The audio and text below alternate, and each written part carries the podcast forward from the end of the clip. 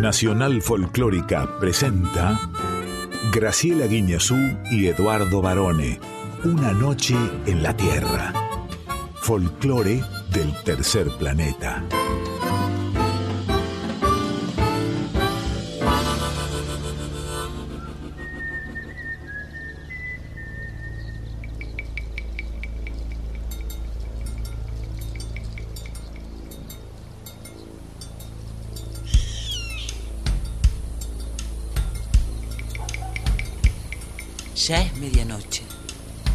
Y el aire vibra con los sonidos de un planeta que respira música. Y así comienza nuestro viaje. Sol de los arenales. Regada en sangre de un bravo saihueque. Grito que está volviendo en su desbocado otro pehuenche. El cielo la honda noche se oye del viento la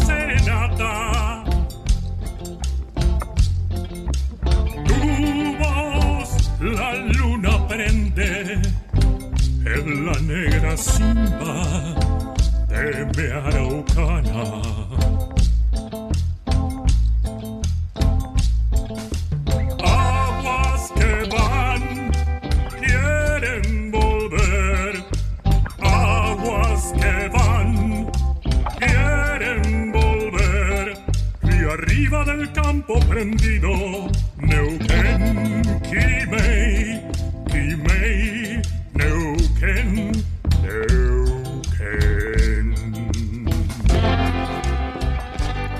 Muy buena medianoche, muy buenas madrugadas, tengan todas, tengan todos y por supuesto la inefable e infalible profesora Graciela Guiñazú. ¿Qué dice, profe? Pero ¿qué voy a decir esta madrugada, varone? Que estoy súper feliz. Cumplimos 100 programas. Venimos de nuestro día con Diego Rosato aquí acompañándonos. Los primeros trabajadores, chicos. Sí, Ni no- bien termina el día y ya estamos acá. Sí, qué bárbaro.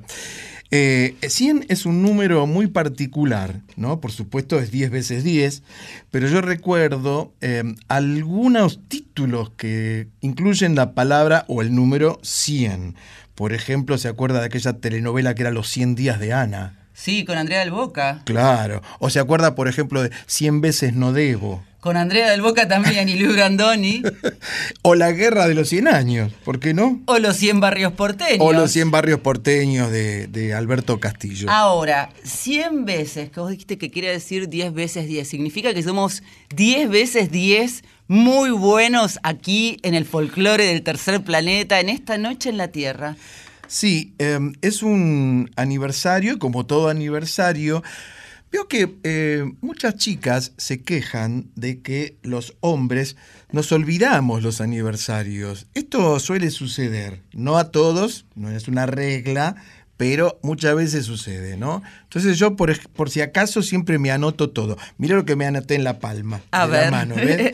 Dice, felicitar a la profesora por los 100 programas, ¿ves?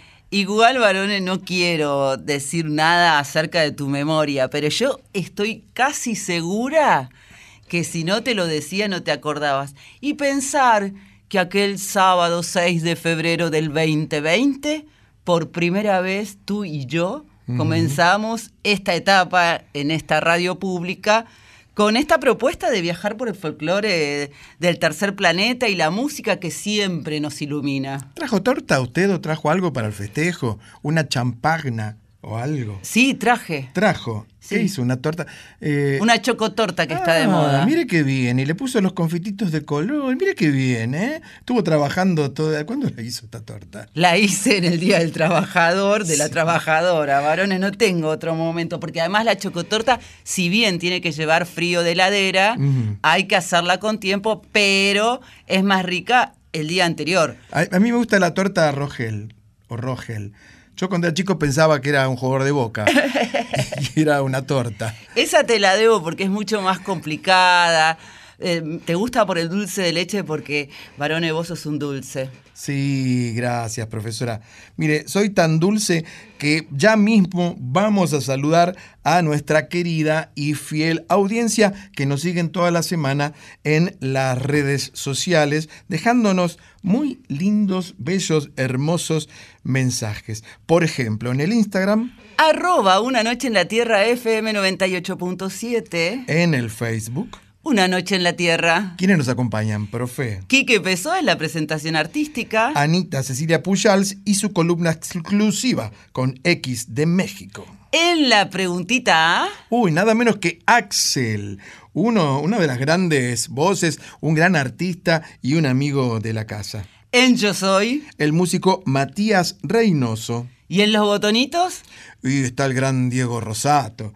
Eh, ya cumplió más de 100, más de 100 envíos, digamos, ¿no? Porque es muy niño todavía. Nos quedamos aquí hasta las 2 de la madrugada en Nacional Folclórica, en la Folclórica FM 98.7. Y como la música, siempre lo decimos porque es verdad, hace sonreír al mundo, ya mismo, ¿qué le parece, profe, cumpleañera o aniversañera, si comenzamos este viaje y nos vamos a Salta, a la tacita de plata? A la linda. A la linda. Vamos a escuchar un estreno, ¿eh? eh a nosotros nos encantan los estrenos. Y en este caso llega Ismael el Colla Flores para hacer... Costumbre de mi pago.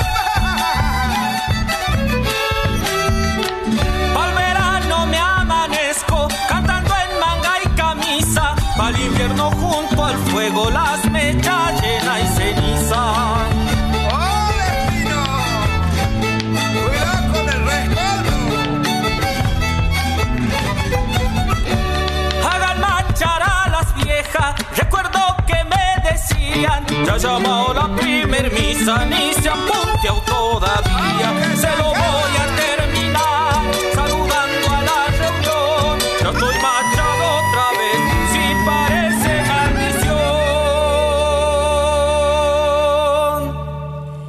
Qué polenta tiene el Collita Ismael Collaflores, un joven salteño que es partícipe de esta chaqueñada de la que hablábamos el otro día que son a veces compilados, como explicábamos, y también es un estilo de música ritmo alegre para levantar esta madrugada. Sí, me gusta mucho este tipo de música y en particular el Colla Flores. Ustedes pueden, eh, tiene un video muy lindo que se puede ver, por supuesto, en esta red de, de videos, que lo filmó en la ciudad de Las Lajitas, eh, junto al ballet de Vicente Bermúdez. Porque es súper colorido y él es de las lajitas, un exponente del joven folclore argentino, anda dando vueltas con su música por todas partes, sobre todo por supuesto del norte de nuestro país, y sueña con llegar a Cosquín, por ejemplo. Sí, ¿y qué me dice de las chaquiñadas? Lo que te contaba que es un estilo de música súper, súper alegre, que surge en el monte, por eso las letras tienen que ver por ahí tanto con, con tareas del hombre de campo, de los trabajadores y trabajadoras del campo, son chacareras, zambas, y como también referíamos el otro día, la última noche en la Tierra, la 99, no la 100, eh, es también el disco, el nombre del disco del chaqueño Palavecino, quien instala este este título de chaqueñadas porque en realidad no necesitas ser chaqueño para interpretarlas. En su caso sería las guiñazuneadas, Por el mío las varoneadas. Sí. Y la de Rosato, las Las roseteadas. roseteadas. Claro, perfecto. Que también pueden ser una rica comida, ¿no? Me las imagino como para un buen desayuno cuando terminemos esta noche en la tierra. ¿Trajo las roseteadas? No, traje la chocotorta. Muy bien, entonces la voy a invitar. ¿Qué le parece si nos vamos para Jujuy, ya que estábamos en Salta? Me gusta mucho Jujuy. Ajá. En los paisajes y la forma de cantar y de hablar. Y ni te hablo de la cocina jujeña. Por ejemplo, bueno, hábleme, a esta hora ya a mí me da la hambre, como dicen en mi barrio. Hábleme de qué... qué- Vos bueno, sabés que una vez que yo estando en Tilcara, eh, probé por primera vez un budín de brócoli. De brócoli. De brócoli Ajá. y nuez. Me gustó tanto. ¿Cómo no es? ¿Era o no era? No, con nuez. Ah, Me gustó tanto que volví al otro día y al otro día hasta que saqué la forma de hacerlo. Me sale riquísimo. sí, la forma sola o también el gusto. y No, sabor? el gusto todo. Ah, perfecto. Le lleva muchos condimentos, viste que ellos le ponen mucho ají, picantitos. Sí. Nos vamos a ir a Jujuy porque vamos a conocer a Carlita Celeste Palma. Ah, mire usted. Bueno, después me cuenta de quién se trata, por supuesto. Siempre traemos artistas eh, noveles, algunos no tanto, pero nos gusta descubrir nueva música, nuevas voces, lindas gargantas. Ella es de Jujuy, pero llega para ser... Soy chaqueña.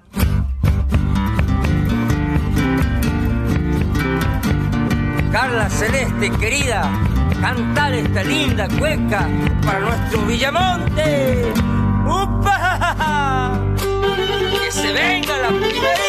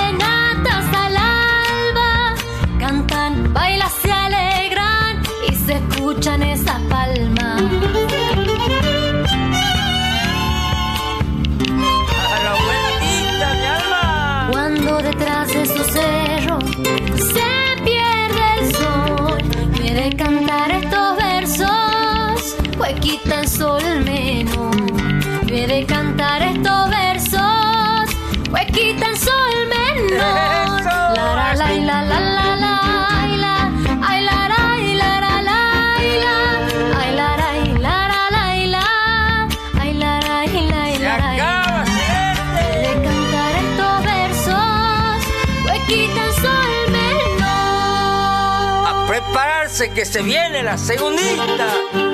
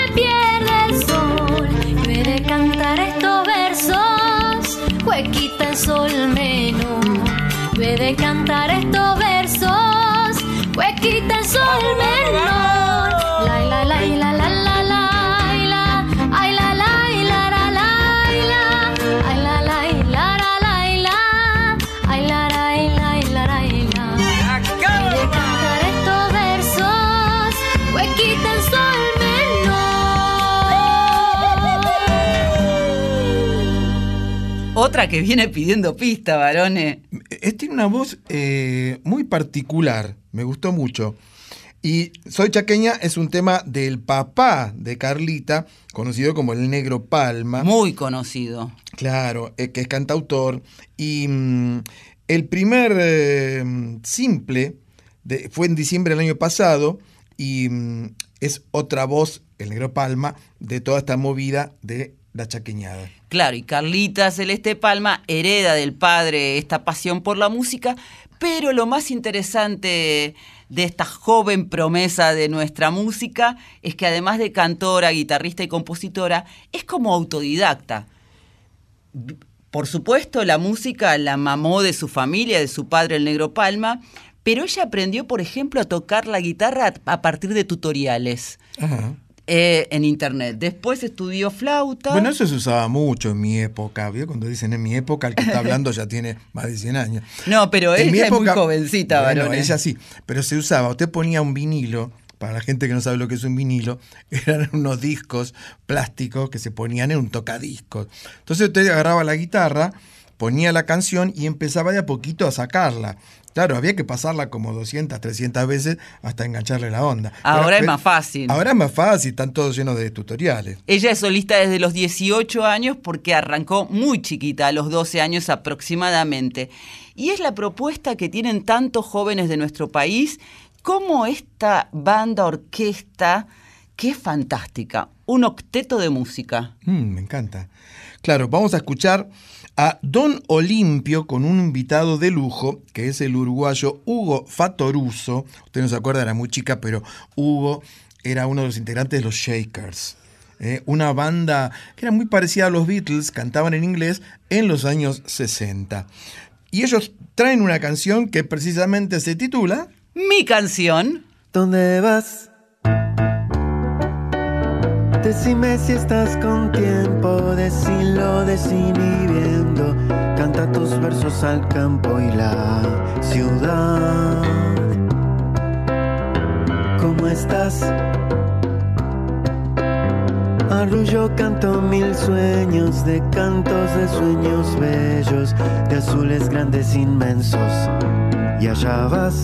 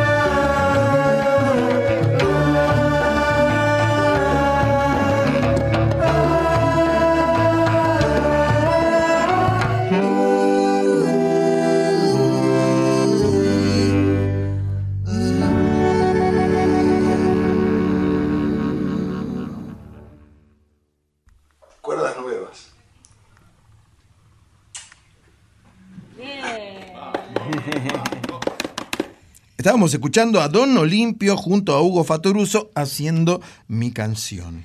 Eh, se lo escucha a Hugo, en, el artista uruguayo, como vos decías, en voz y teclados. Está incluida en el disco esta canción de Don Olimpio, Vengo, del año pasado, que es el tercer disco de esta orquesta que es maravillosa porque le pone el énfasis a la manera de interpretar, varones.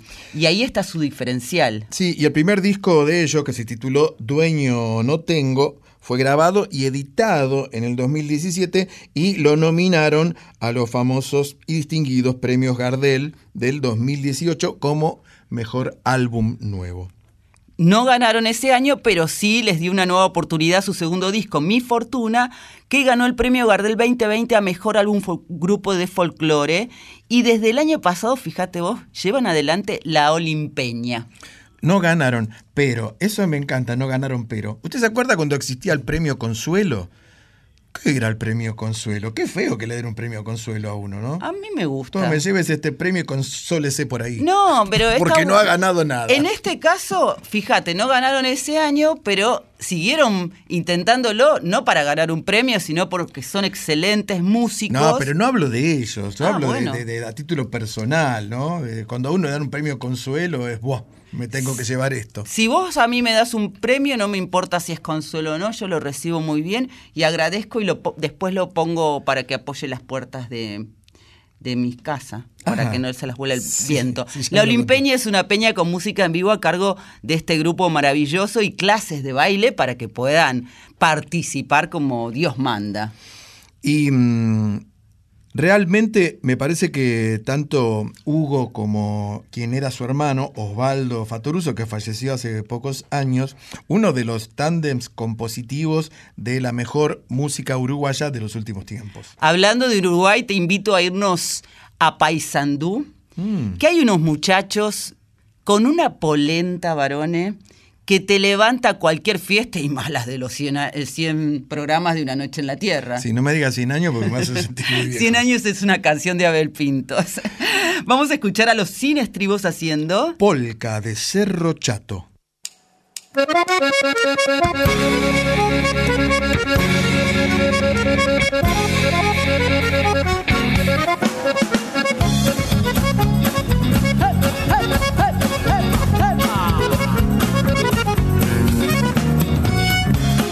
Homenaje a Cerro Chato, y en Sanducero.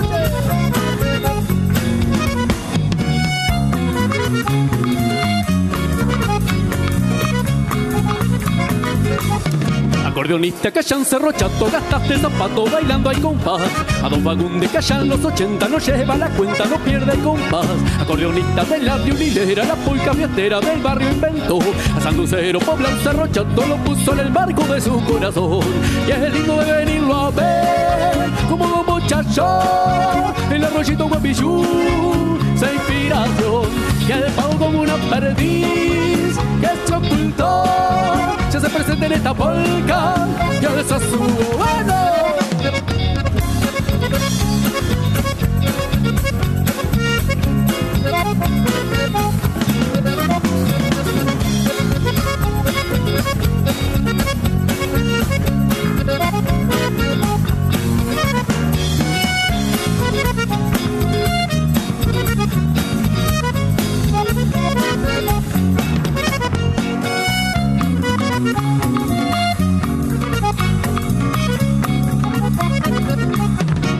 Acordeonista que allá en Cerro Chato gastaste zapato bailando al compás.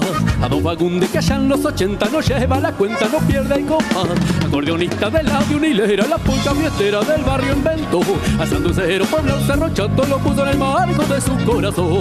Y es lindo de venirlo a ver, como Don Muchacho, el arroyito guapichú, esa inspiración.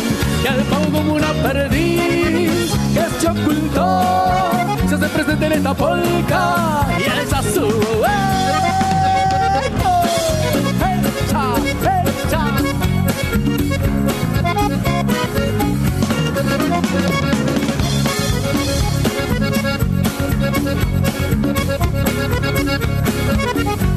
Y es lindo de venirlo a ver como don muchacho el arroyito guabichú su inspiración y al pago como una perdiz que se ocultó se hace presente en esta polca que alza su bueno y es lindo de venirlo a ver como dos muchachos el arroyito guapichú su inspiración y al pago como una perdiz que se ocultó se hace presente en esta polca que alza su voz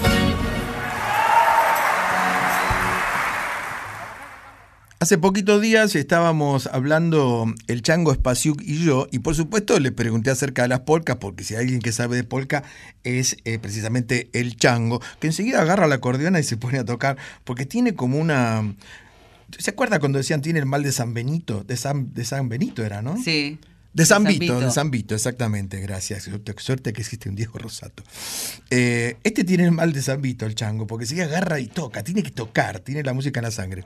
Entonces la polka, hablábamos que es un estilo que se ejecuta en distintos países del mundo entero, no solamente de América. Y esto es pura polka, entre otras cosas, escuchábamos el fuelle a full con los sinestribos.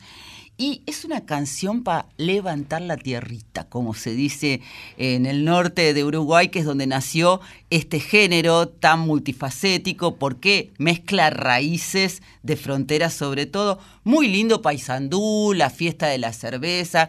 Si estás en Colón Entre Ríos, te cruzás. Yo he ido a la fiesta de la cerveza, la pasé muy, muy, muy bien, porque además ellos llevan la polca en la sangre. Y eh, Sin Estribos, que es eh, el grupo que estábamos escuchando, nació como banda en el 2016, precisamente por supuesto en Paysandú.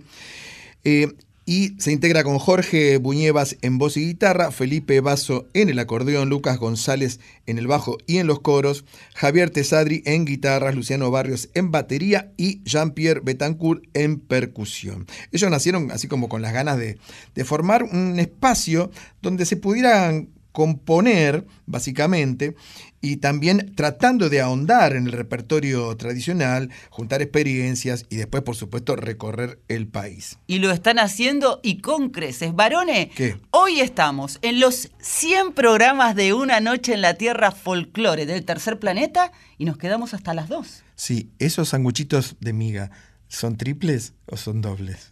como usted quiera. Neuken, Kimei, Kimei, Neuken, Neuken.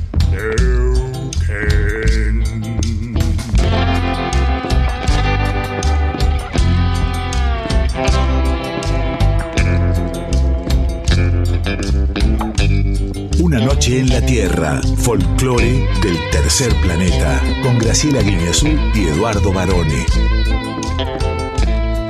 Una de nuestras más festejadas secciones y o columnas es por supuesto la preguntita A, donde presentamos a grandes nombres del arte en la Argentina, pueden ser de la música, del cine, del teatro, de la televisión. Y en este caso va a llegar alguien muy particular que todos conocen como Axel. No es Axel, el de los Guns N' Roses. ¿eh? ¿Usted sabe lo que me pasó una vez? Eh, hace muchos años iba para la costa con mi familia en una vieja rural Falcon. Yo le digo el- nombre porque ya no existe más ese auto.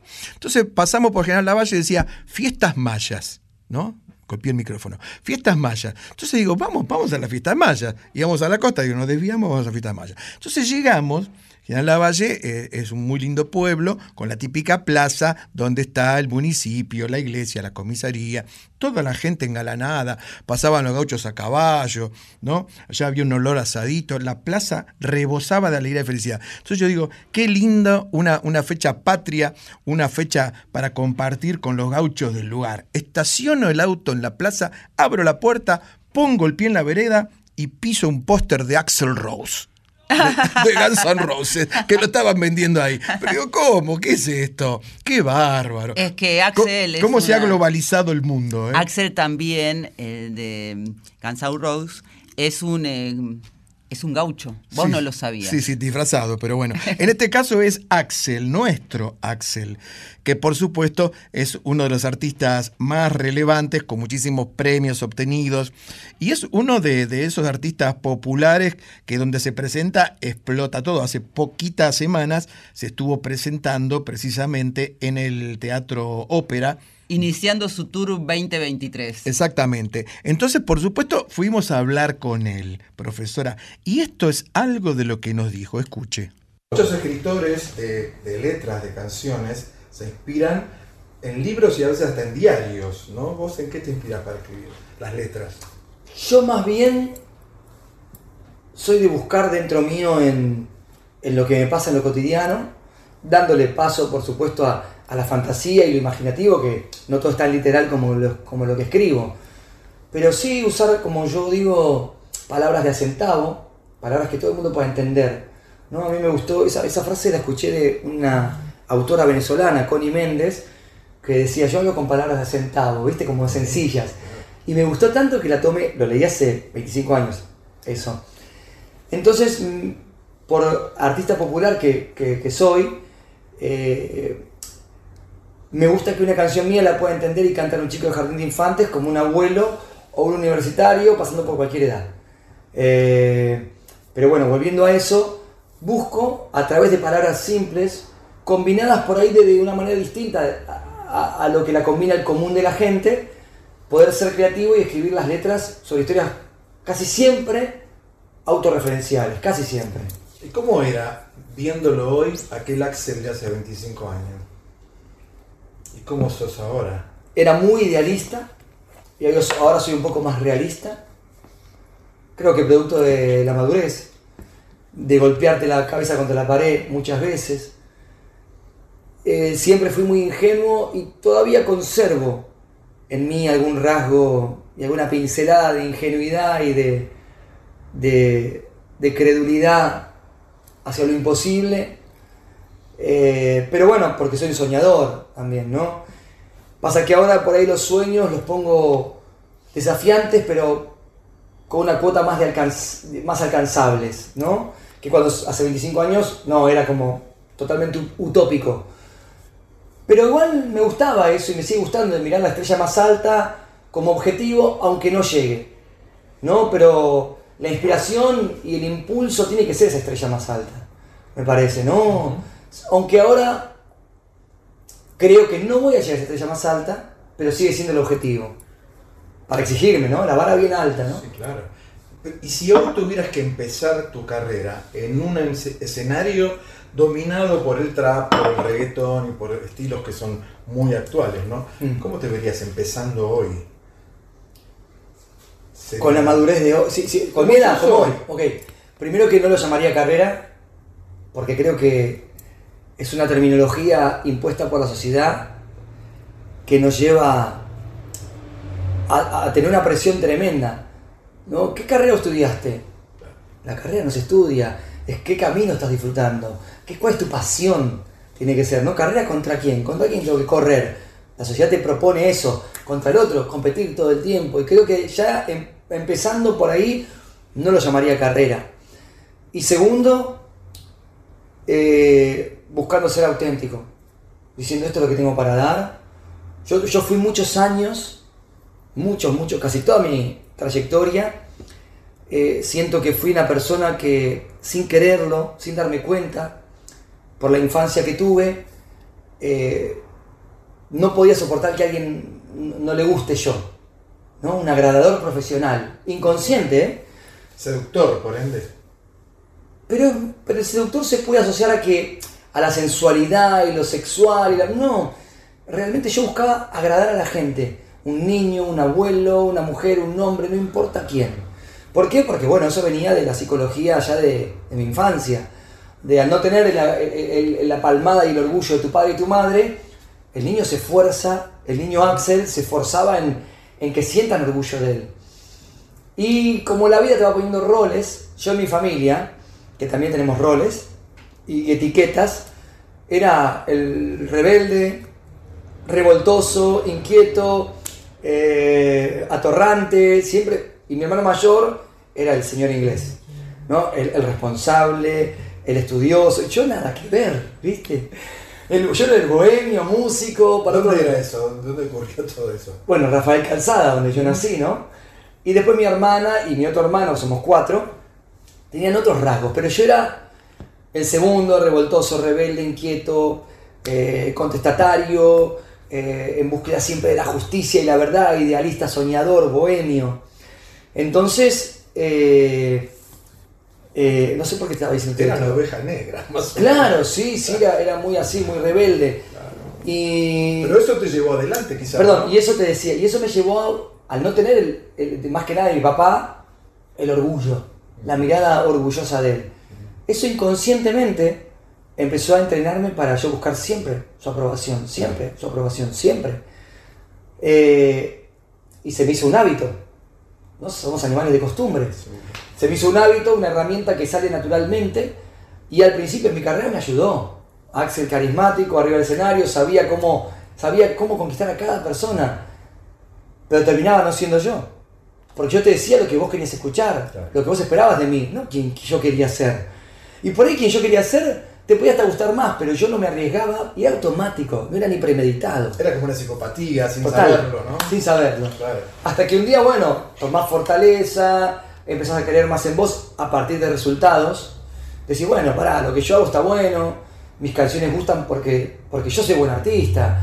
Y, y empezás a confiar más en vos y creo que ahí florece realmente el Axel que vos sos.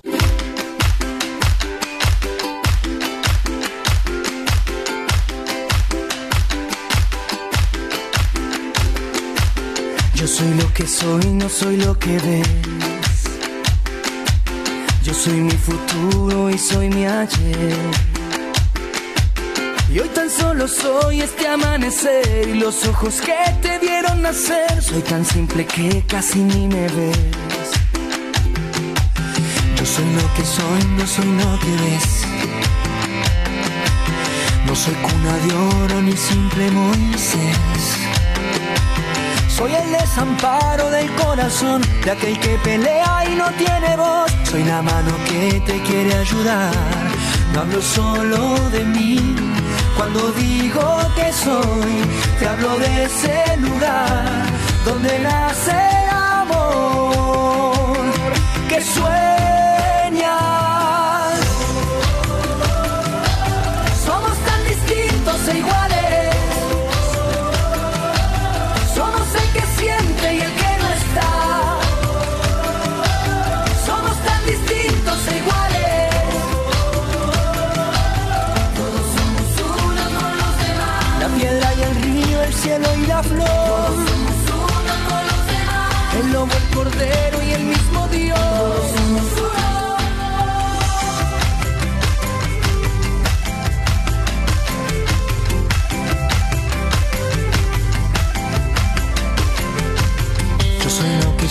Soy, lo que ves. Yo soy mi pasado, soy mi después. Soy libre y dichoso por elección. Soy un loco inquieto pidiendo paz. Soy la mano que te quiere ayudar. No hablo solo de mí. Cuando digo que soy, te hablo de ese lugar donde nace el amor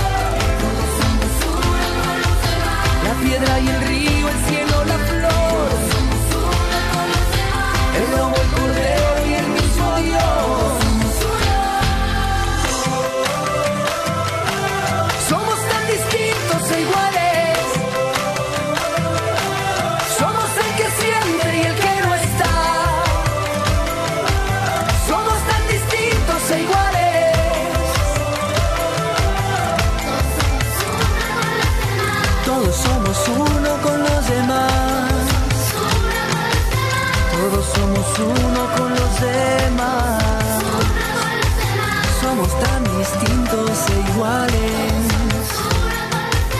Somos tan distintos e iguales. Qué interesante todo lo que contaba y te contaba Axel. En una etapa de su vida muy especial estábamos escuchando además el tema Somos Uno, que está con Abel Pintos. Qué dueto, ¿no? Abel Pintos y Axel. Gran encuentro. Pertenece, esta canción es de Axel y de Daniel Sartori y es del álbum Tus Ojos, Mis Ojos de 2014, que es el séptimo álbum de estudio de Axel.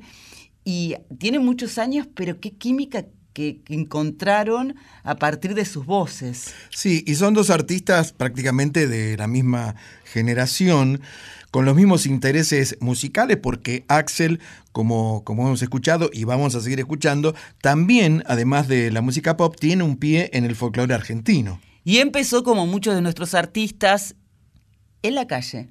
Como artista callejero, tuvo una vida, una infancia difícil, como él te, te hacía escuchar un poco, uno puede eh, eh, inferir de lo que estaba contando Axel, pero nunca dijo no voy a seguir cantando. Le ofrecen su primer trabajo en un canal de televisión de cable para presentar noticias y música y a partir de allí se produce su primera oportunidad. Ajá. Como siempre pasa en la vida. Usted es una historiadora. Una historiadora. Es que lo ¿Dónde conocí a Axel en aquellos tiempos, cuando era periodista. Ajá. ¿Usted ya no es más periodista? No, él ya no ejerce como Ah, periodista. él era periodista. Sí, yo también. ¿Y usted sigue siendo periodista? Sí, señor. Mire, ¿y qué hace un periodista? Periodística. Bueno, estábamos escuchando a Axel en, en una charla íntima, ¿eh? muy relajada, donde nos contó también acerca de su infancia y adolescencia. ¿Le parece que sigamos compartiendo, profe? Lo escuchamos. Eso es controlar todo, ¿no? Porque el producto final, nadie mejor que el dueño para controlarlo. Sí, pero es un defecto por ahí querer controlar todo. Creo que a veces cuando soltamos el timón, a veces dejamos que el viento nos lleve a mejor puerto. Eh, pero hay que aprender a eso, ¿viste? Hay que aprender a delegar, a confiar en el equipo, a saber que no tengo que estar en todo.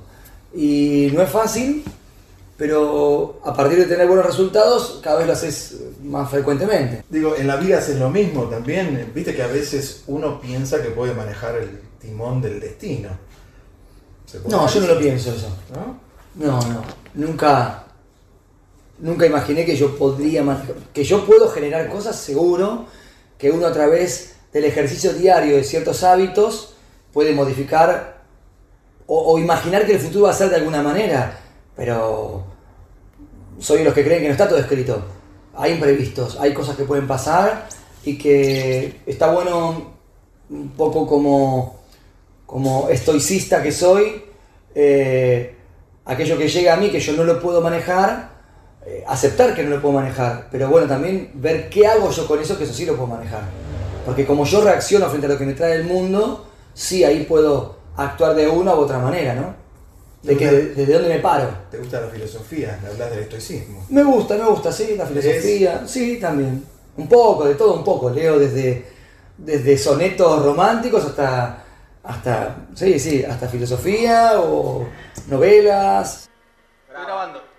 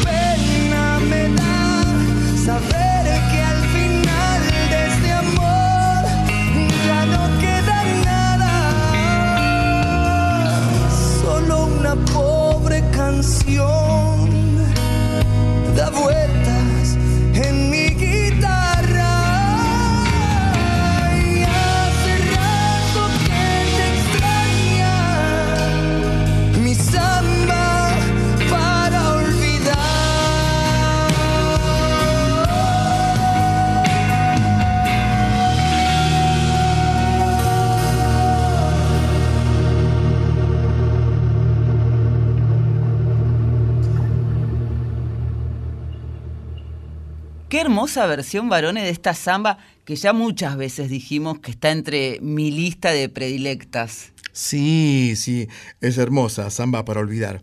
Eh, yo he tocado samba para olvidar, chacarera para olvidar, gato para olvidar, todo lo que yo toco es para olvidar. ¿eh? Así que bueno. No tanto varones, porque hoy quédense hasta las dos aquí porque tenemos un festejo de cumpleaños, bueno, cumple programa sería el nuestro, Claro. por los 100, las 100 noches en la Tierra, que va a dar que hablar. Volviendo a Axel y a esta versión de la samba de Daniel Toro, que es un himno de nuestra música popular y de Latinoamérica, Hermosa. eh, que también se llama Samba para Olvidarte. Sí, Y también fue- se la conoce así. También se la conoce así y fue una de las canciones que estuvo prohibida durante la dictadura. Tiene una historia muy bella que hemos contado ya. No Pero- pude ver todavía el documental sobre la vida de Daniel Toro. Y siempre tengo ganas y nunca tengo tiempo. ¿Por qué no hay más tiempo? ¿Por qué? Porque, Porque el reloj te marca las horas. yo tengo una teoría que alguna vez se la he contado en privado. Yo creo que la, la Tierra gira más rápido que antes. Entonces el, el- el día es más corto. El día no alcanza, ¿no? Imagínese. Usted vio que antes, perdón, me voy a de- desviar un ratito. Antes, por ejemplo, en la época de los profetas, de Moisés, de Abraham, vivían 400, 500 años. Claro, lo que pasa es que el tipo tenía que escribir la Biblia en piedra tallada y cuando terminó, dijo, ¿cuánto le pusiste? ¿Qué sé yo? Como 500 años. Entonces dije, no, este tipo tiene 500 años. Esta versión la grabó Axel en unas sesiones de un estudio de los más importantes de, de nuestro país y de Latinoamérica, varones Sí. Luz Casé. Sí, sí, los Romaphonic, por supuesto. Eh, como usted dijo, es una hermosa samba, por supuesto, y, y además la voz de Axel muy sentida, porque él me contó en una parte que, por supuesto, en su casa escuchaban mucho eh, folclore. Era, era la música que más escuchaba, también algo de tango, y después él y sus hermanos empezaron a introducir un poquito el rock y el pop y eso. Pero de chiquito se escuchaba mucho folclore. Y Axel sigue hablando con nosotros de esta manera. En la preguntita. ¿Hiciste análisis? Sí, sí, los últimos años ya de todo, tradicional, no tradicional, de todo un poco, pero... ¿Pensás que te sirvió? Que... Sí, sí, absolutamente. ¿En qué, ¿En qué ves el cambio? En saber quién soy, en conocerme más a mí, y en aceptarme más a mí, en entender, como dice humano, que todo cuerpo que recibe luz proyecta sombras. Y la sombra no es lo malo, aunque la sociedad te haga ver como... No, la sombra es aquello que por ahí me da más inseguridad mostrar. Que no está a la vista. Claro, y que por ahí si lo muestro es mejor. Porque si pongo la debilidad sobre la mesa, eso me hace más fuerte. ¿No? Hoy hablábamos en una entrevista, digo, si yo voy a jugar un partido de fútbol y te digo, che, escúchame, no me patees el tobillo derecho porque lo tengo lastimado. Si vos me pateás, sos un hijo de puta. ¿Me entendés? Te, dale, dale, te dije que lo tengo lastimado, te avisé. Pero a su vez a vos te condiciona y yo te pongo mi debilidad sobre la mesa porque no tengo miedo, porque estoy seguro que te puedo ganar igual. ¿No? Entonces empezás a tomar seguridad en vos y, eso hace que, entonces ese Axel verdadero, que todavía estoy en proceso, no es que, uff, lo tengo superado, salga a la luz. Yo creo que la resiliencia ha sido en mi vida eh, un ejercicio eh, importantísimo porque desde chiquito, por la infancia que tuve, siempre, nunca desde, viste que yo decía al principio de la entrevista, digo, uno lo que te llega a tu vida, ¿cómo lo tomás vos? ¿Qué haces con eso? Entonces, yo ante los obstáculos me hacía más fuerte. Uno puede tomar varias posturas. Una puede ser de pobrecito, dar lástima, nunca fue la mía. Yo siempre le puse el pecho y digo, voy, voy para adelante. A ver qué aprendo, a ver por qué el universo me pone esto y para qué. Porque el por qué mira para atrás y el para qué para adelante, ¿no? ¿Para qué me pone este el universo? Y la infancia que tuve, después a, mis 14 años, yo tuve un año en silla de ruedas. Un problema eh, eh, en la pierna, una infección en un hueso y seis años en el Garraham y después no poder caminar y, y en ese momento para mí era un mundo que la novia del momento me deje porque yo estaba en silla de ruedas o, o no poder hacer muchas cosas que hacían mis amigos y yo no podía. Y de vuelta trascenderlo y tomarlo como gracioso y aprender a hacer Willy con la silla de ruedas y girar, todo y me divertía un rato. ¿No? Y, y bueno, los golpes de la vida me han hecho crecer, me han- siempre los tomé como, bueno, ok, a ver, ¿qué quiero, qué tengo que aprender de esto? Porque por algo llega a mí. Cuando no estás trabajando, ¿qué haces? Eh, ¿Hay tiempo libre? Bueno, soy papá. Casi siempre mi, mi tiempo de no laburo es papá en primer lugar. Y después eh, me gusta el deporte mucho, entonces juego pádel con mis amigos.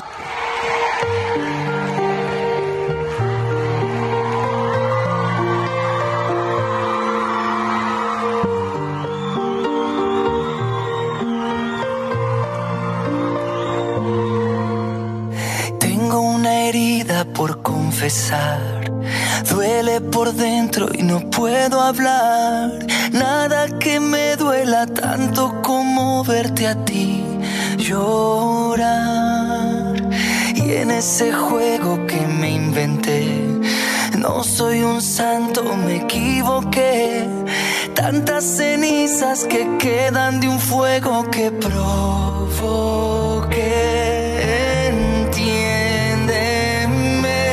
Que soy humano y aunque pierda tu amor por sincero, prometí nunca jurar en vano. Si pierdo, si gano, te quiero y es la verdad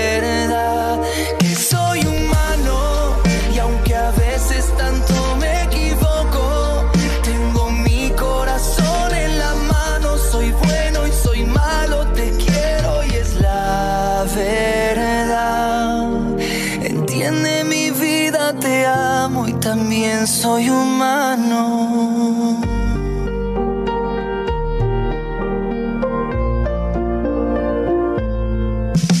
Sé que de mi parte yo no supe valorarte y hoy te tengo que aceptar que en esta historia soy el responsable, fui el que perdió la memoria por ser tonto y por buscar otra victoria.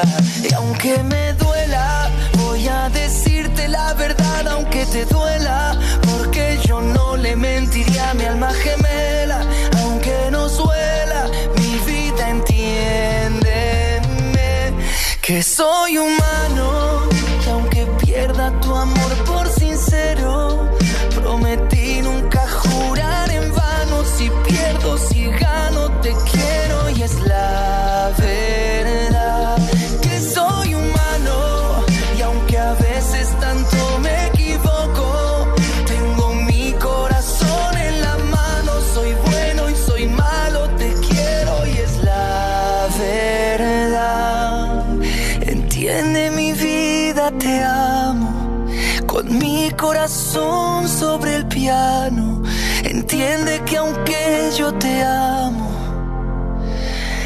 también soy humano.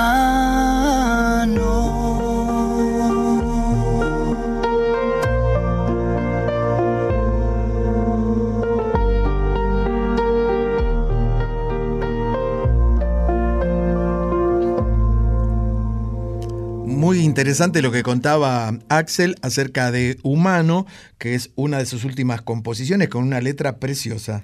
Canción que compuso con los hermanos colombianos Alejandro y Mauricio Rengifo, más conocidos como Cali y el Dandy, y a la que definió como su tema más íntimo y personal, y que es la, eh, la canción que dio paso a este tour del que hablábamos antes, 2023. El nombre completo de Axel es Axel Patricio Fernando Whitevin. ¿Qué tal, eh? Por eso le dicen Axel. Y el nombre completo de este programa es Una noche en la Tierra, folclore del tercer planeta. Una noche en la Tierra. Suena el folclore del tercer planeta con Graciela Guiñazú y Eduardo Barone por Nacional Folclórica FM 987. Profesora, le digo una cosa, y así como le digo una cosa, le digo otra. Pero si no existiera IOU, existiese una Anita Cecilia Pujals, esta gran insigne periodista mexicana, deberíamos inventarla. Porque ¿qué sería de nosotros sin ella, que ya llega para ser? Con X de México.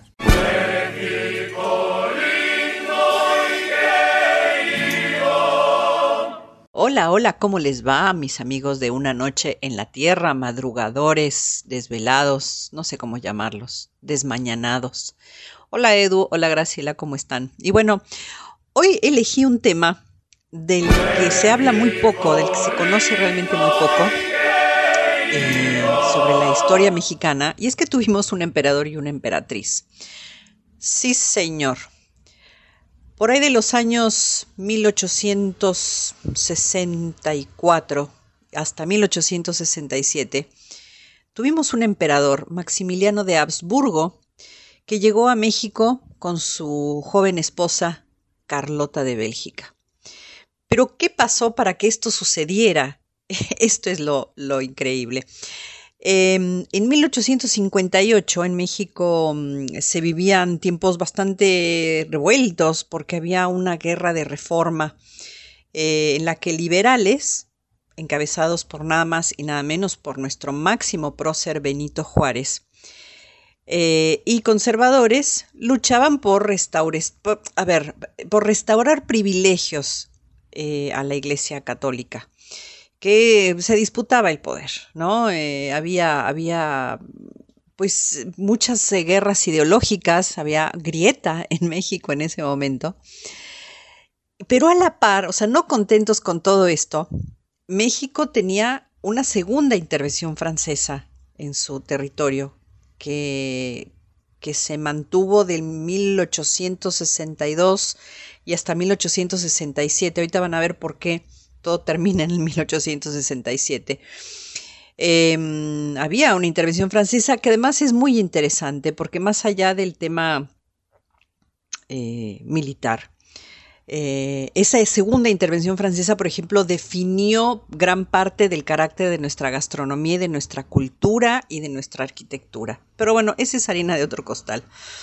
En el contexto este de la intervención francesa y la guerra entre liberales y conservadores, un grupo de conservadores, obviamente mexicanos, se va a Europa buscando a ver una solución, pues un monarca. Y en Napoleón III en Francia apoya la idea, proponiendo que había un, un agente de la realeza por ahí, Maximiliano de Habsburgo, austriaco, y Carlota instauran un imperio francés en nuestro país.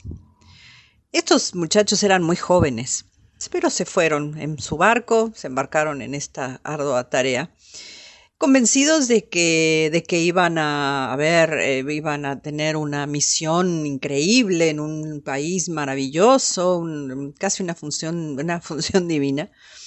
Eh, que iban a fundar dinastías, que iban a tener hijos y que esto se iba a propagar por los siglos de los siglos y que México sería un imperio. Y obviamente a ver si se ocupaban del bienestar del pueblo. Em, de tal forma que fueron coronados en la Ciudad de México, así se convirtieron en sus reales majestades. Así que tuvimos emperador. Obviamente el territorio no era propicio, no era un paraíso, había mucha resistencia por parte de los, eh, de los liberales. Em, los primeros meses, fueron muy felices, carruajes, el castillo de Chapultepec, ellos vivieron en el castillo de Chapultepec antes de que fuera colegio militar. Em, y la que se encargaba de las gestiones más políticas o de estos lobbies era Carlota, cuando ella se iba a Europa a buscar ayuda de Napoleón III para, para poder llevar a cabo sus planes imperiales. Eh, pero ¿qué pasa? No le resultó, parece ser que Maximiliano era bastante blando, decían que se iba a cazar mariposas eh, por usar una, una figura, porque se hablaba, se hablaba mal de que quizá fuera homosexual, pero esas cosas son dimes y diretes de aquella época. El caso es que mm, la joven Carlota eh, que tenía un nombre muy largo, María Carlota, Amelia, Augusta, Victoria, Clementina, Leopoldina de Sajonia, Coburgo, Gotha y Orleans, nada, hija de Leopoldo I de Bélgica, em, fue enloqueciendo poco a poco. Se dice que, mm, que ella también tenía sus deslices, entonces el emperador Maximiliano mandó hacer una avenida que salía del castillo de Chapultepec, que es nada más y nada menos que Actualmente se llama Paseo de la Reforma, pero ¿cómo se llamó antes? El Paseo de la Emperatriz. ¿Por qué? Porque se con su carruaje hacia el centro de la ciudad. A ella le gustaba mucho mezclarse con el pueblo, pero a Maximiliano le gustaba vigilarla. Obviamente después de que todo esto sucedió, se llamó Paseo de la Reforma, como se sigue llamando hasta este momento. Es nuestro Champs-Élysées. Son nuestros campos elíseos, es una avenida muy bonita.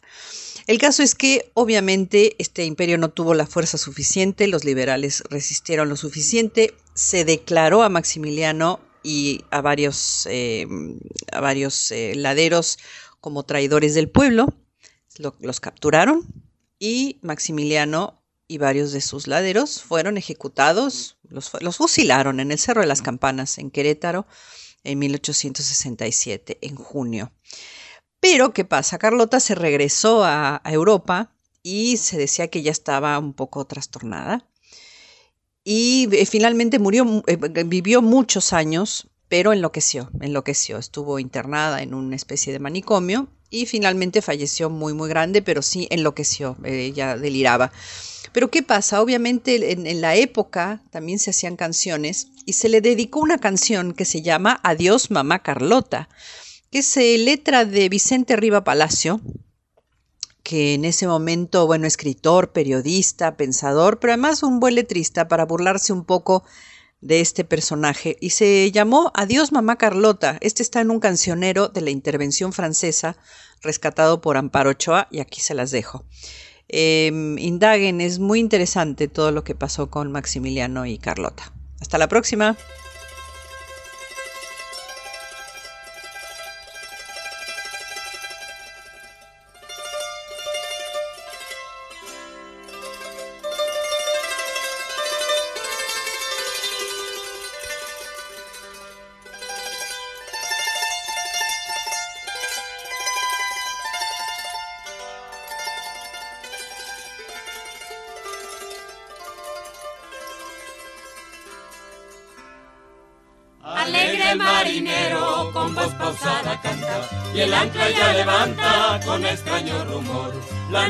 En los mares botando cual pelota. Adiós mamá Carlota, adiós mi tierno amor.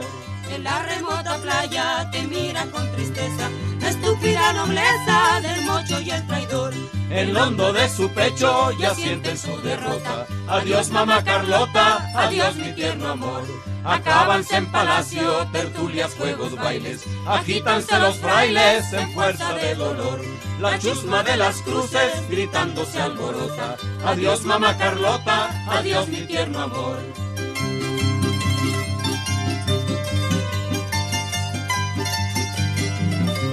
Murmuran sordamente los tristes chambelanes, lloran los capellanes y las damas de honor. El triste Chucho hermosa cantan con lira rota. Adiós mamá Carlota, adiós mi tierno amor.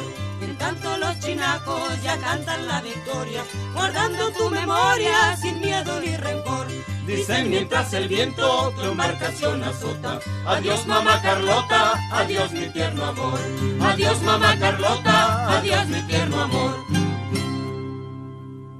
Qué increíble la historia de los emperadores de México. Yo no sé si no existiese Anita, no nos hubiéramos enterado jamás, pero se puso como de moda esta reversión de contar Anita siempre está eh, en, lo, en, lo, que se, se está escuchando en su país, por supuesto. Y la canción Adiós, Mamá Carlota, Segundo Imperio Mexicano, está escrita por Vicente Rivas Palacios, basándose en el poema Adiós, oh patria mía, escrito por Rodrigo Galván mucho antes de la intervención francesa. Es una historia de locos esta. Sí, que tiene que ver también con, con la opresión de, de, los pueblos latinoamericanos a través de tantos conquistadores y colonizadores europeos que llegaron a estas costas, ¿no? Pero un emperador, una emperatriz, un emperador ejecutado, una emperatriz demente, casi sobre el final de toda esta historia, merecería una telenovela, un culebrón de aquellos. Sí, usted no tire tantas ideas porque después va otro y las hace. ¿eh?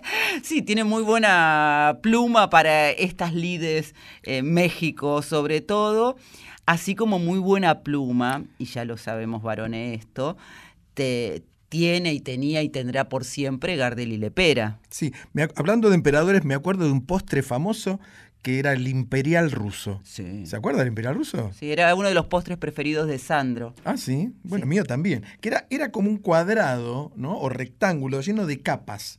Y tenía como merengue en el medio, era rarísimo. Tenía de todo. Porque era la época de los postres, como por ejemplo el palo de Jacob.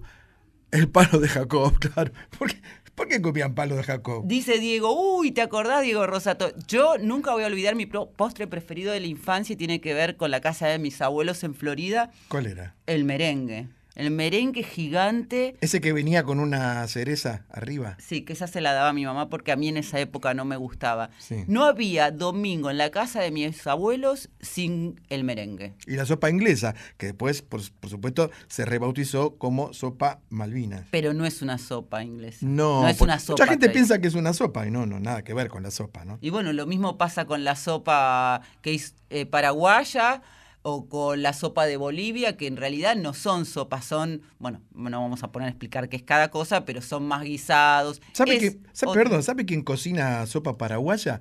Eh, hay un actor paraguayo que actúa mucho en la Argentina, que es Nicolás García Ajume. Me encanta. Entonces lo estoy hablando con él, le digo, pero vos cocinás, dice, yo soy un gran cocinero de comida paraguaya. Y empezó a nombrar en guaraní, me tiraba todos los nombres, y le digo, pero sopa paraguaya, y dice, pero claro que sí. Si volvés a hablar con él, decile de mi parte Rojaijú. Bueno, lo vamos a tener en exclusiva también en próximos programas. ¿Pero sabes qué quiere decir Rojaijú? Sí, claro, sí, yo veía la telenovela. Piel, Piel naranja, naranja, claro.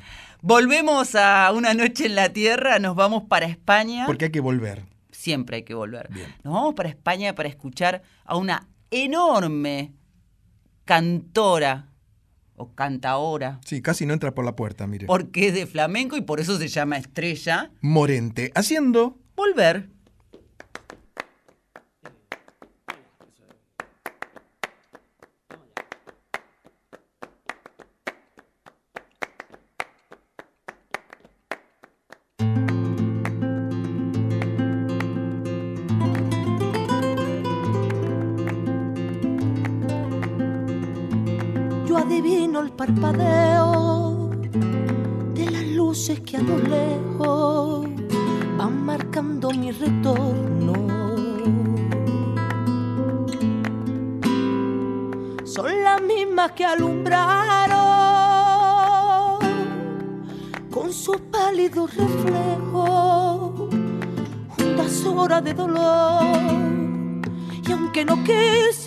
Siempre se vuelve al primer amor. La vieja calle donde le codijo, tuya es su vida, tuyo es su querer. Bajo el volón, mirar de las estrellas que con indiferencia hoy me ven volver, volver.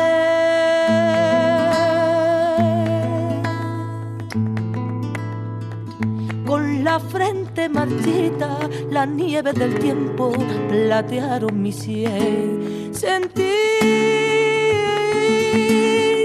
que es un soplo la vida, que 20 años no es nada, que febril la mirada honrante en la sombra te busca y te logra vivir con el alma aferrada a un dulce recuerdo que lloro otra vez.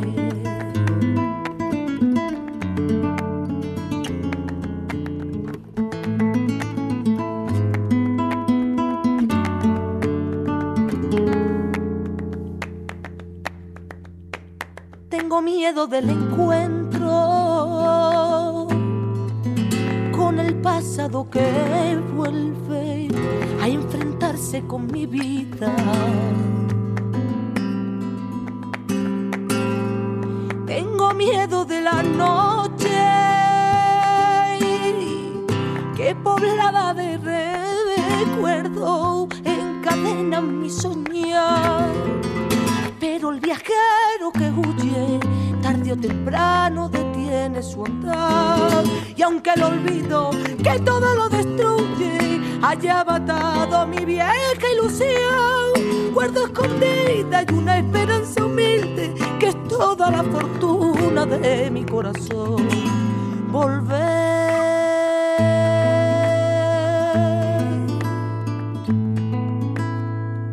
con la frente marchita, la nieve del tiempo platearon mi sien. Sentir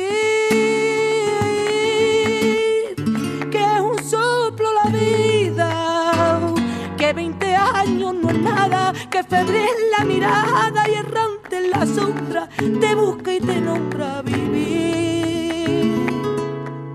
Con el alma aferrada a un dulce recuerdo que lloro otra vez.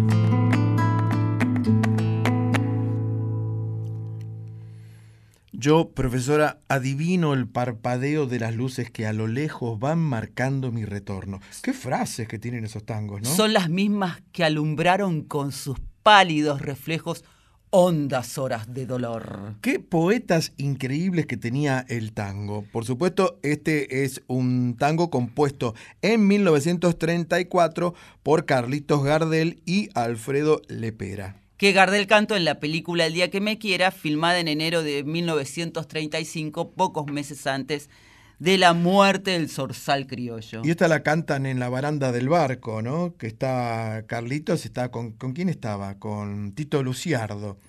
Sí. ¿No? ¿Se acuerda Sí, Tito sí, Luciardo?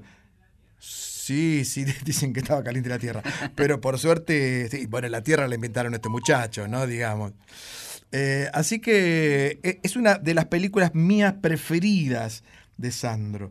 ¿De perdón, Sandro? de, perdón, de- de Gardel. No, por- pero Sandro cantó. No, pero Sandro cantó, porque Sandro cantó el día, el día que, el me, día que me quieras, exactamente. Lo cantó en el espectáculo del año 2001, Sí. eh, que se llamaba El hombre de la rosa. Y también cantó Lejana Tierra Mía en la película Destino de un Capricho, porque era muy tanguero Sandro, Sí, porque claro. además venía de Valentina Alsina y era admirador de la orquesta de Pugliese. Y era amigo de Albert- Alberto Morán, además. Sí, Alberto Morán le, le- le regaló uno de sus premios. A tra- eh, era su deseo y una carta muy emotiva porque estaba en los altos de... Bueno, es una historia muy larga. Muy. Hualpa. Otro día me la cuenta. Pero cuéntenme más bien de Estrella Morente. Es una artista que ha heredado de sus padres, que su papá era un cantador y su mamá una bailadora, toda esta este aura flamenca y Pedro Almodóvar, que no es ningún distraído, la convocó para la banda de sonido de su película Volver del año 2006, que era protagonizada por Penélope Cruz, que en un momento Penélope canta Volver. Claro, yo recuerdo esa película. Sí, sí, sí, sí. Muy buena película. Es- Sí. es- esto es una. eh, lo que yo siempre digo es una especie de crossover, que quiere decir cruza, una cruza entre un estilo, que es el tango, pero interpretado por un artista que no tiene nada que ver con el tango, porque en este caso es alguien que viene del flamenco. Una voz muy privile- privilegiada y una forma de interpretar con ese sentimiento volver que te emociona. ¿Cómo te va a emocionar, varones, otro tangazo que nos va a llevar a Japón? Sí.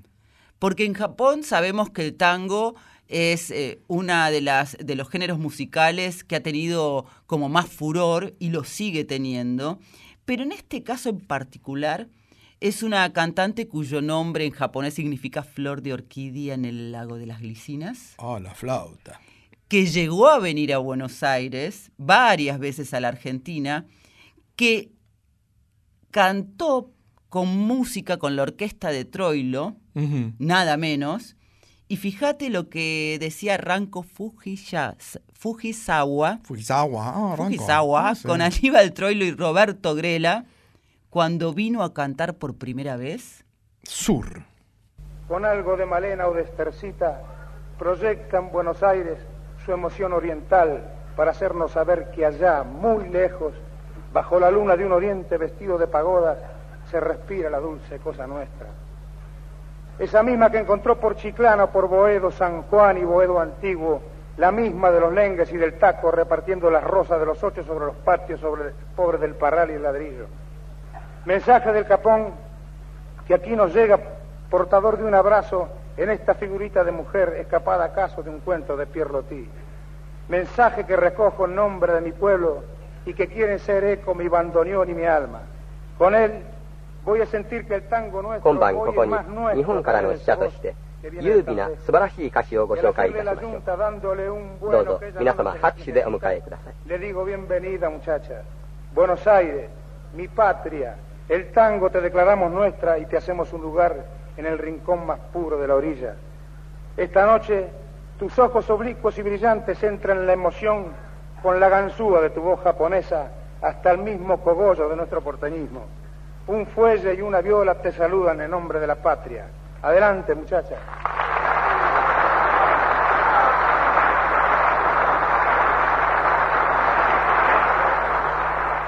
ここで蘭子さんが登場ペロン大統領に挨拶いたしま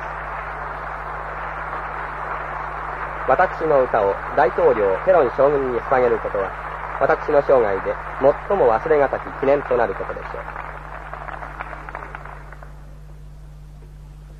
Esta será una noche inolvidable para mí. Con toda mi emoción la dedico al presen- presidente de esta gran Argentina, el general Perón.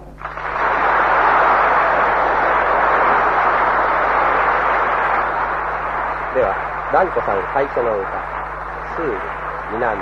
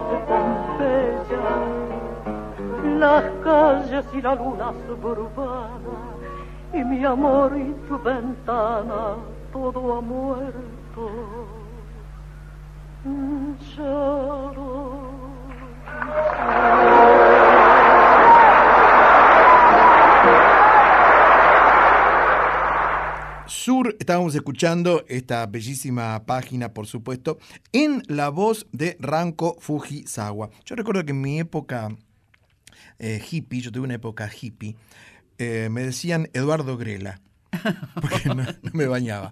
Eh, estábamos escuchando a Troilo con Roberto Grela. Qué trío este, ¿eh? Pero no solo eso, al principio escuchábamos la voz del mismísimo Aníbal Troilo que presenta, arrancó con, ¿viste esa parsimonia que tenía y esa poesía Troilo para hablar? Maravilloso como presenta a esta artista japonesa, que además ella le agradece o le dedica la función a Perón, que era presidente entonces de nuestro país y Seguro. estaba presente. Y por supuesto, Sur es un tango con música de Troilo y letra de Homero Mansi. Y la pasión de Ranco por nuestro, nuestra música ciudadana la llevó a aprender español, aunque no tenía ni idea al comienzo. Claro, porque ella se vinculó con un japonés, eh, Masahiko Takayama. No se ría, Takayama. ¿Te acuerdas de Takayama? Eh, ¿Cómo era la publicidad que había ta- de Takayama? ¿Se acuerda que sonaba un timbre, no? Sí. y aparecía Takayama. Era un famoso japonés de la televisión. En este caso, Masahiko Takayama era un importante coleccionista de tangos que había escrito dos libros sobre este género musical argentino y él le hizo escuchar a, a Ranco discos de Azucena Maizani, La ñata gaucha, Mercedes Simone, Ada Falcón, Libertad Lamarque, Hugo del Carril y por supuesto Carlitos Gardel. Y todo empezó porque ella escuchó la comparsita en su país por primera vez y se enamoró, por supuesto. Uno de los tangos más famosos en Europa, la comparsita, ¿no? Si se sigue tocando después de tantos años y, y- y nos han conocido en el mundo a través de, esa canción tan famosa. Vos fijate cómo el lema de la folclórica siempre está presente y nos une, porque a través de una canción que nada tiene que ver con, en este caso, con el idioma de Ranco, nada más alejado del japonés que el español y más el lunfardo, por ejemplo, y cómo escuchar algo te conmueve de tal manera. Yo tengo un amigo japonés, usted sabe muy bien, ¿no? Sí. Eh, desde, desde hace muchísimos años. Es un Nikkei. Nikkei significa eh, que son los japoneses nacidos en otro país que no sea el Japón. O sea que son hijos de japoneses Nik, nacidos y criados, ¿verdad? Entonces eh, éramos jóvenes y nos íbamos a bailar a, a la Aja. La Aja era la Asociación Japonesa Argentina. Pero la particularidad era que eh, se bailaba, era la noche, el sábado, pero no dejaban entrar argentinos. A menos que fueras acompañado por un o una japonesa. Sí, porque vos cara de japonés no tenés, varón. Bueno, depende. Escúcheme, si John Wayne hizo de japonés, que le pusieron dos cintas scotch en los ojos, hizo de japonés una vez. John Wayne, ¿cómo no voy a hacer yo? Entonces, eh, Juancito Terulla nos acompañaba a, otro amigo y a mí y entrábamos gracias a él y a Chosu, que era un primo de él, todos japoneses. Pero adentro, que había muy poca luz, claro, eh, había chicas para bailar y no sé qué, no sé cuánto. Achosú es como decir, chis. Ah, mire qué graciosa que está hoy, ¿eh? Entonces que bailaste, varón. No, bueno, no, lo que quería decirle es, es, que, es que había infiltradas e infiltrados. Mm. Descubrimos varias infiltradas, por ejemplo, coreanas, que no eran, pues, se hacían pasar porque, claro, quién sabe si, si son. Yo qué sé, uno se daba cuenta. Pero entonces yo hablando con una chica, en perfecto japonés, como yo hablo, me dice: No, yo soy coreana. ¿Coreana? Dije, sí, pero no digas nada. Me dijo, eh, porque estaba ahí de, de polizón. De Querusa. De Querusa, exacto. Y, y salí con esa chica yo. Eh, ¿Saliste a la calle? No, no, salimos un tiempo. Tenía un nombre coreano rarísimo, pues yo le decía Rosa. ¿Y Rosa. te cocinaba? Es muy rica la comida coreana Mm, también. Sí, muy rica. Está muy de moda ahora. la- Sí, sobre todo en la zona del Bajo Flores hay un hay una zona de restaurantes muy ricos. Uno se llama precisamente una canción coreana. Sí. Y hoy nos quedamos, varones, no con la canción coreana, sino celebrando las 100 noches en la Tierra. Ah, sí, muy lindo, profesor. Hasta las dos. Hasta las dos de la mañana. Una noche en la Tierra. Suena el folclore del tercer planeta con Graciela Guiñazú y Eduardo Barone por Nacional Folclórica FM 987. Profe querida, eh, había una película argentina muy famosa que se titulaba Lo que le pasó a Reynoso. Hace muchos años, usted era muy chiquita, no sé si siquiera si, si había nacido o andaba todavía en el multiverso. Sí. Usted sabe lo que es el multiverso. En otro planeta el estaba. multiverso conoce, le han hecho tantos versos. el multiverso. Todo esto para introducir, porque de verdad a este Reynoso también le ha pasado de todo, todas cosas buenas. Sí. Ha llegado el momento de Yo Soy. Y aquí llega entonces Matías Reynoso. Buenas noches, hola Graciela, hola Eduardo, soy Matías Reynoso, soy bandoneonista, co-dirijo la Orquesta Popular de la Universidad Nacional de las Artes y así también soy abogado especializado en derechos humanos. Es un placer estar con ustedes. Buenas noches, Matías. Es un gusto para nosotros recibirte en una noche en la Tierra, sobre todo para esta fecha tan importante que ustedes van a hacer una jornada el próximo viernes, 40 años de democracia, del negacionismo a la cultura popular. Exacto, sí, hacemos una jornada de importancia para nosotros, para nuestra comunidad. Eh, desde el Departamento de Folclore hemos acordado hacer eh, un encuentro, digamos, entre la Orquesta Popular y los otros dos elencos artísticos de difusión, como el Ballet Folclórico y la Compañía de Tango, para hacer una, una obra de forma mancomunada eh, en base a canciones necesarias o canciones que han sido prohibidas, canciones importantes o de importancia para nuestra historia y nuestra memoria como, como pueblo. Además, es un espectáculo. Nosotros decimos aquí en la folclórica que la música nos une y ustedes se unen tres departamentos para ofrecer su corazón. Nos unimos los tres elencos artísticos del Departamento de Folclore. Eh, vos sabés que el Departamento de Folclore tiene como elencos artísticos de representación la Orquesta Popular, y el ballet de tango y, el- la, compañía, la compañía de tango, perdón, y el ballet folclórico. Entonces en esta ocasión eh, nos juntamos los tres elencos para en escena producir este, una expresión mancomunada. ¿Y cuáles son las canciones, me imagino la responsabilidad como codirector de la Orquesta Popular de la UNA, que han elegido para interpretar el próximo viernes? Claro, claro, Graciela, imagínate que es una lista interminable, por suerte, eh, porque nuestra memoria y nuestro pueblo sabe, sabe de ello, sabe de producir, sabe de difundir, sabe de, de cantarnos en los hogares y de, llevar las canciones adelante pese a cualquier restricción o represión. Entonces eh, hemos hecho una- un listado y ese listado se ha cortado también por el tiempo de espectáculo en base al consenso general de, de la propuesta con eh, nuestras estudiantes y estudiantes. Vos sabés que los elencos están, perdón, están compuestos por estudiantes y en algunos eh, hay una buena porción que son nacidos en democracia directamente. ¿no? Entonces eh, es interesante cómo esta gente eh, se, se plantaba ante la pregunta de, escucha, estas canciones, te dicen algo hoy, te hablan, te representan a tu historia, a la historia de tu familia, a la historia de tus padres, tus madres. Este, entonces desde allí fuimos construyendo con canciones que, que queremos mucho, como te doy un ejemplo, Serenata para la Tierra de Uno, ¿no? De María Elena y, inmortalizada tal vez en esa versión de Mercedes Sosa en, Suiza. Eh, es una versión magnífica, entonces Serenata para la Tierra de Uno, eh, Inconsciente Colectivo de, Gran Chávez García. Entonces son canciones que tal vez a veces no forman parte de nuestro repertorio habitual, pero que en esta ocasión eh, les hemos hecho arreglos, arreglos musicales para que pueda ser celebrada en comunidad.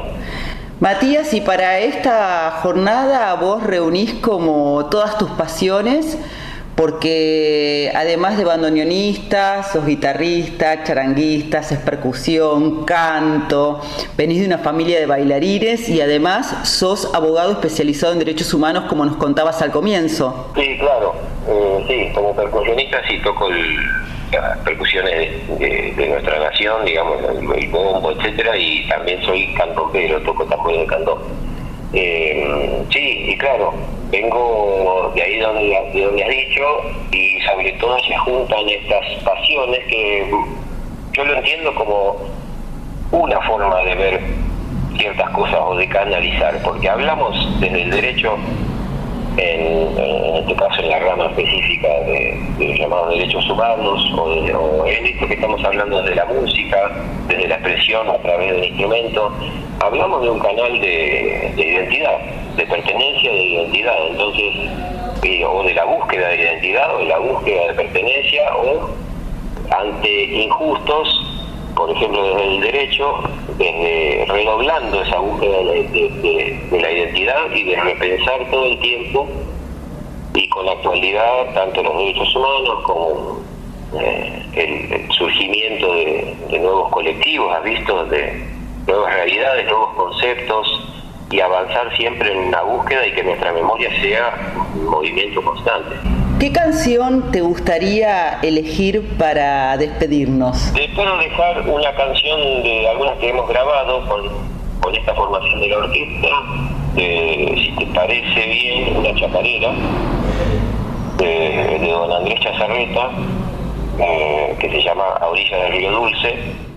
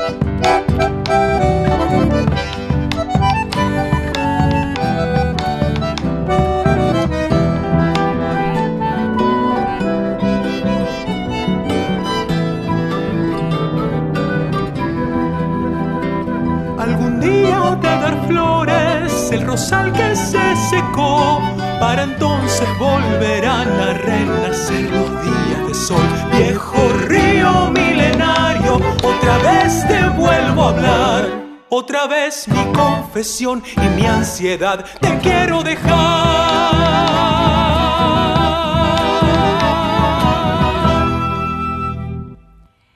Vamos a empezar con esta versión que escuchábamos de A orillas del río Dulce por la Orquesta Popular de la Universidad de las- Nacional de las Artes, una folclore que está realizando un gran evento que culmina este viernes 5 de mayo, ya celebrando, y es un espacio también para reflexionar, no es solo folclore, música y, y recuerdos, los 40 años de la democracia, se llama 40 años de democracia del negacionismo a la cultura popular, que va a estar, como les decía, este viernes a las 5 y media de la tarde en el Centro Cultural Borges Viamonte 525 en la ciudad de Buenos Aires. Y Matías Reynoso, que, que es de- del año 77, 1977 nació él, en el seno de una, de una humilde familia, pero que eran bailarines folclóricos.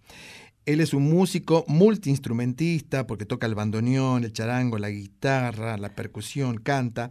Y bueno, va recorriendo puntos cardinales de la América al son de su compañía de músicos nómades, una mixtura de disciplinas teatrales y musicales con el espíritu de aquellos antiguos circos criollos como una especie de dramaturgo, músico y cronista. Pero además él estuvo por todas partes, eh, un tiempo viviendo en París para perfeccionarse, después ha organizado también ahí orquestas, ciclos, participó de muchos proyectos musicales eh, como solista y también como integrante de orquesta y en compañías Euro- en toda Europa, en Asia, en América Central y hasta en Canadá.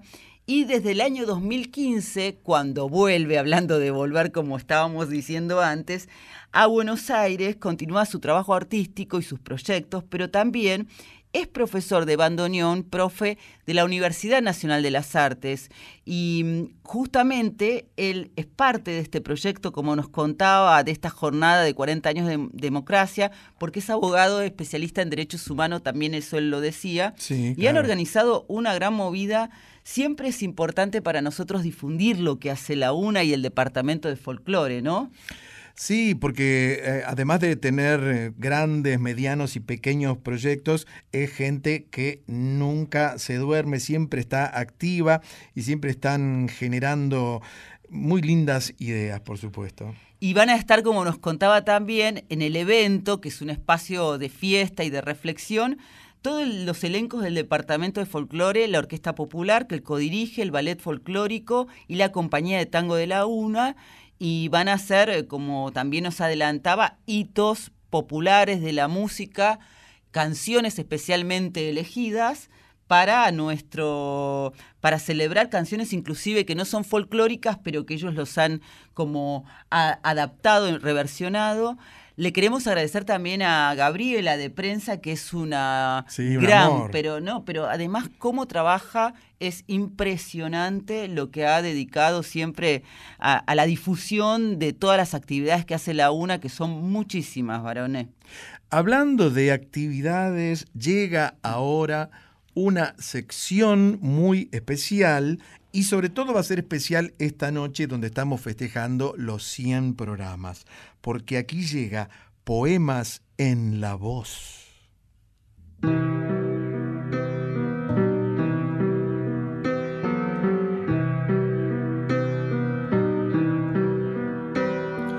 Y hoy decía que es muy especial porque el poema que vamos a escuchar fue escrito nada menos que por la profe Guiñazú. Entonces aquí llega ella con su voz y su poema haciendo 100 noches.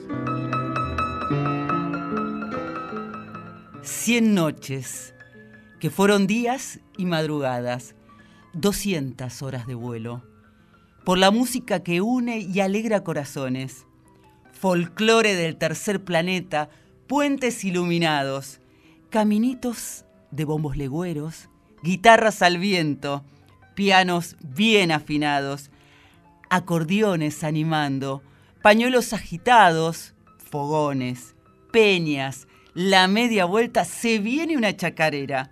Voces y más voces. Las nuevas, las de ayer, las de siempre.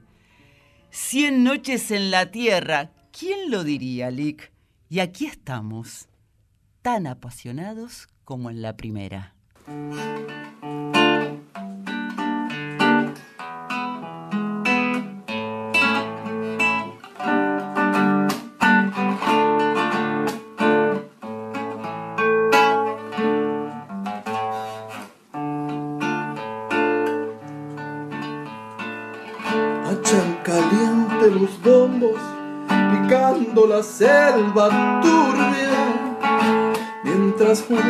Chahuanco herido se va en sangre hacia la luna.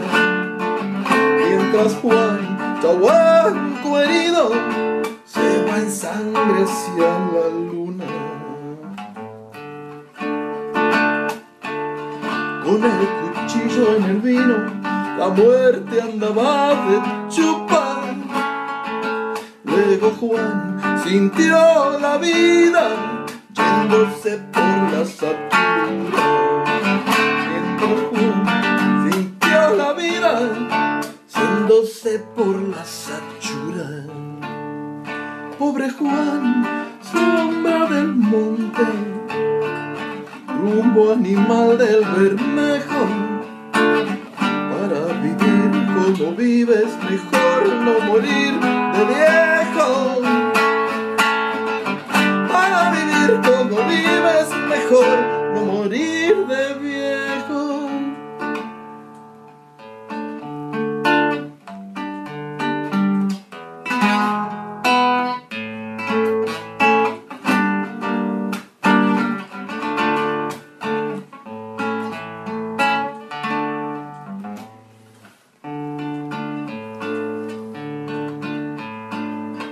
Sobre las champas del río, la tarde tiró su pena y una voz arreando troncos la fue echando norte afuera.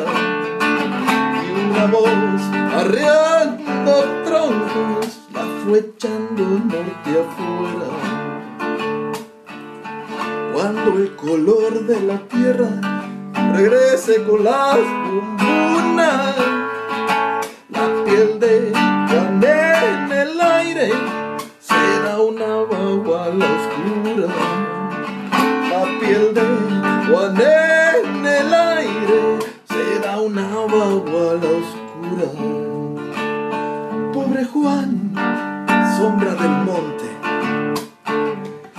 rumbo animal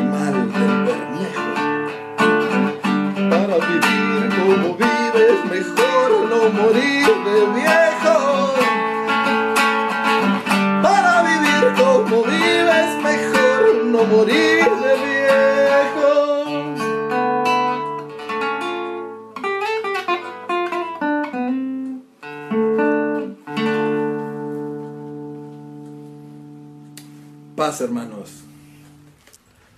Yo le voy a decir algo. Usted escribió un, un poema maravilloso y yo una pequeñísima payada, humildemente, que dice así. En esta noche de festejos, yo mis canciones desato, y si este programa está bueno, es por el Diego Rosato. Vamos a contarles, queridísima audiencia de la folclórica y de Una Noche en la Tierra, que con el LIC, además de la chocotorta virtual para ustedes que, estamos degustando, queríamos regalarle algo en agradecimiento también y se nos ocurrió, se nos ocurrió hacer este Poemas en la Voz contando un poco de qué va esta noche en la Tierra y el Lick Barone, que es músico, ya lo hemos contado muchísimas veces, hacía un programa en un momento que se llamaba La Cocinita del Rock, desde su casa.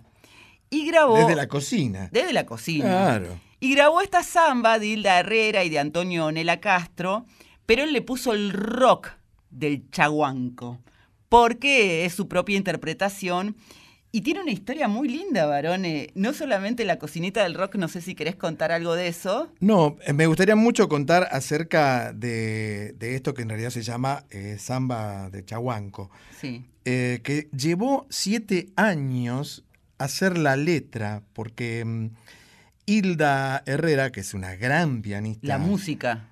La música, perdón. Silvia Herrera, que es una gran pianista y compositora cordobesa, que la hemos sacado al aire también en algún momento. En las primeras noches. En la las primeras Tierra. noches, exactamente.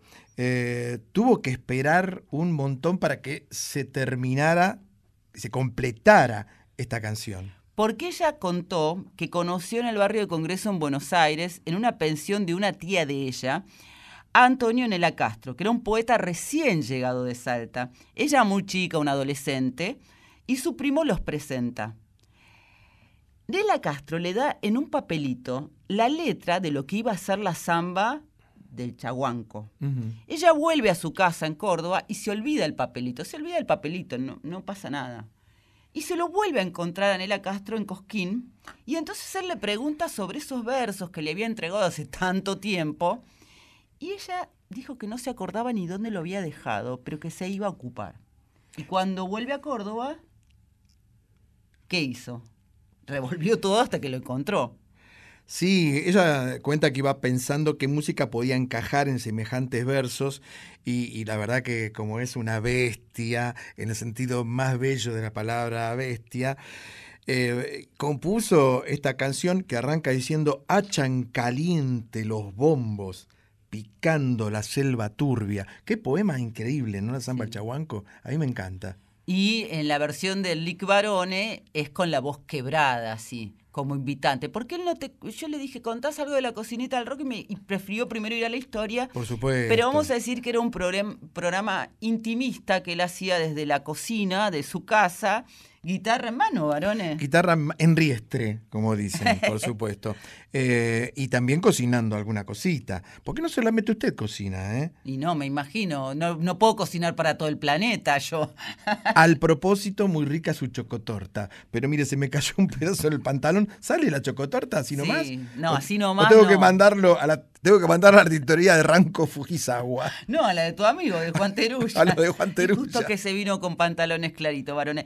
Llegamos al fin de estas 100 noches en la Tierra, ya viene la 101, estamos en mayo, varones. ¿Quién lo diría también, no? Yo no sé si me gusta más estar en mayo o estar en maya. ¿no? El verano. Usted, eh, yo sufrí mucho el verano, perdón que diga esto, pero eh, mientras se termina el programa, eh, cada vez me gusta menos, lo sufro el verano. Veo que hay gente que le gusta muchísimo el calor y sufre el invierno, el frío. ¿Usted es de esas? sí. Ah, mire, no, yo al revés. Yo el verano se lo regalo envuelto para, para, así, para tu aniversario de 100 programas. Y me deja, por supuesto, el otoño y el invierno y la primavera. Tres no a me queda negocio. otra porque eh, son las- los tiempos que se vienen. Aunque tengamos veranitos porteños cada tanto fuera de estación. ¿Vamos a festejar después del programa? Por supuesto. ¿Pero quién va a pagar? Di- Diego Rosato, que pague. ¿eh? Por supuesto. Agradecemos por la muy buena compañía. Quique Pesó en la presentación artística. Sí, a Ana Cecilia Pujals y su Con X de México. A En la preguntita. Y a Matías Reynoso en El Yo Soy. Por supuesto, también agradecemos a nuestros compañeros presentes en estas 100 noches en la Tierra, Diego Rosato Fernando Salvatori, y José Luis de Dios, que hacen la puesta en el aire, profe. Mónica Alicia en la operación técnica. Darío Vázquez y su hijito, que siempre anda dando vueltas. Yo cada vez que lo llamo a Darío se escucha la voz del nene. Me parece que ese es el verdadero cerebro de la casa. Y Darío es el responsable de que nosotros tengamos nuestro podcast disponible en la web de Nacional Folclórica y también en Spotify. y a Violeta Epifanio, o más conocida como Ultravioleta, que siempre está muy atenta para subir nuestras secciones a la web de la folclórica. Muchas gracias por acompañarnos en estos 100 noches en la Tierra. Seguimos toda la semana en nuestras redes sociales. Sí, en Instagram, arroba Una Noche en la Tierra, FM 98.7. En el Facebook. Una Noche en la Tierra. Ahora sí, a festejar, agradecerles una vez más, eh, por supuesto, a Mavi Díaz, a Juan Sixto. Sí, a Juanito y Alejo, un muchacho que yo conocí porque una vez hice una fiesta de 15 y vino a pasar música, me acuerdo. Sí, sí, sí. La hemos pasado muy bonito, como siempre, disfrutando de estos encuentros que son de música y mucho más. Nos reencontramos la próxima semana, medianoche de lunes, ya madrugada de martes.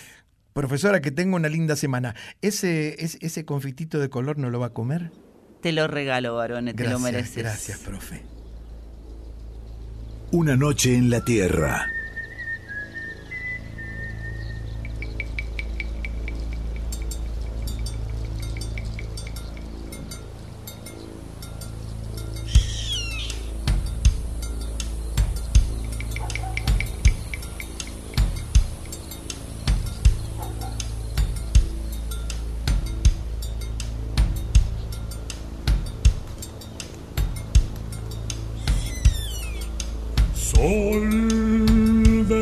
Arenales, regada en sangre de un bravo saihueque. Grito que está volviendo en su desbocado otro pehuenche. Cielo la honda noche.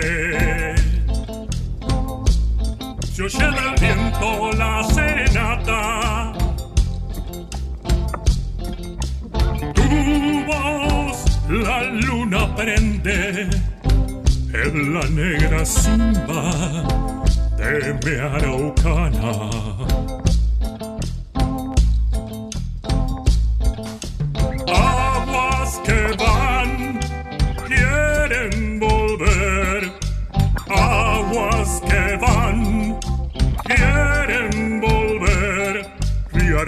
del campo prendido. Neuquén, Quimei,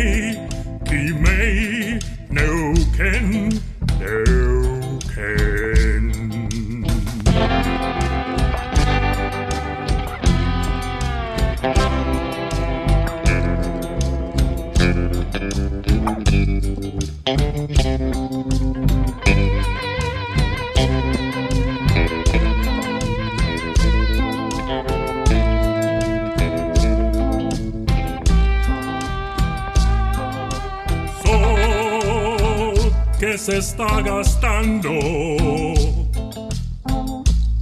en piedras lajas y turbias corrientes. Beso la sombra india que vuelve crecida de un sueño verde.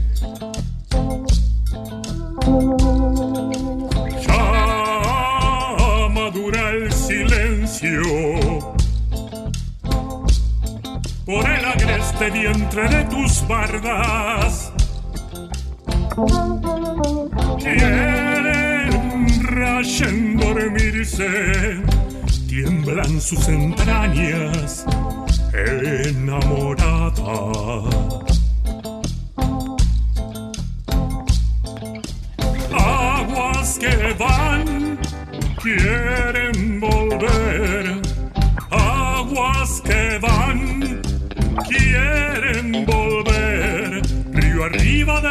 Prendido,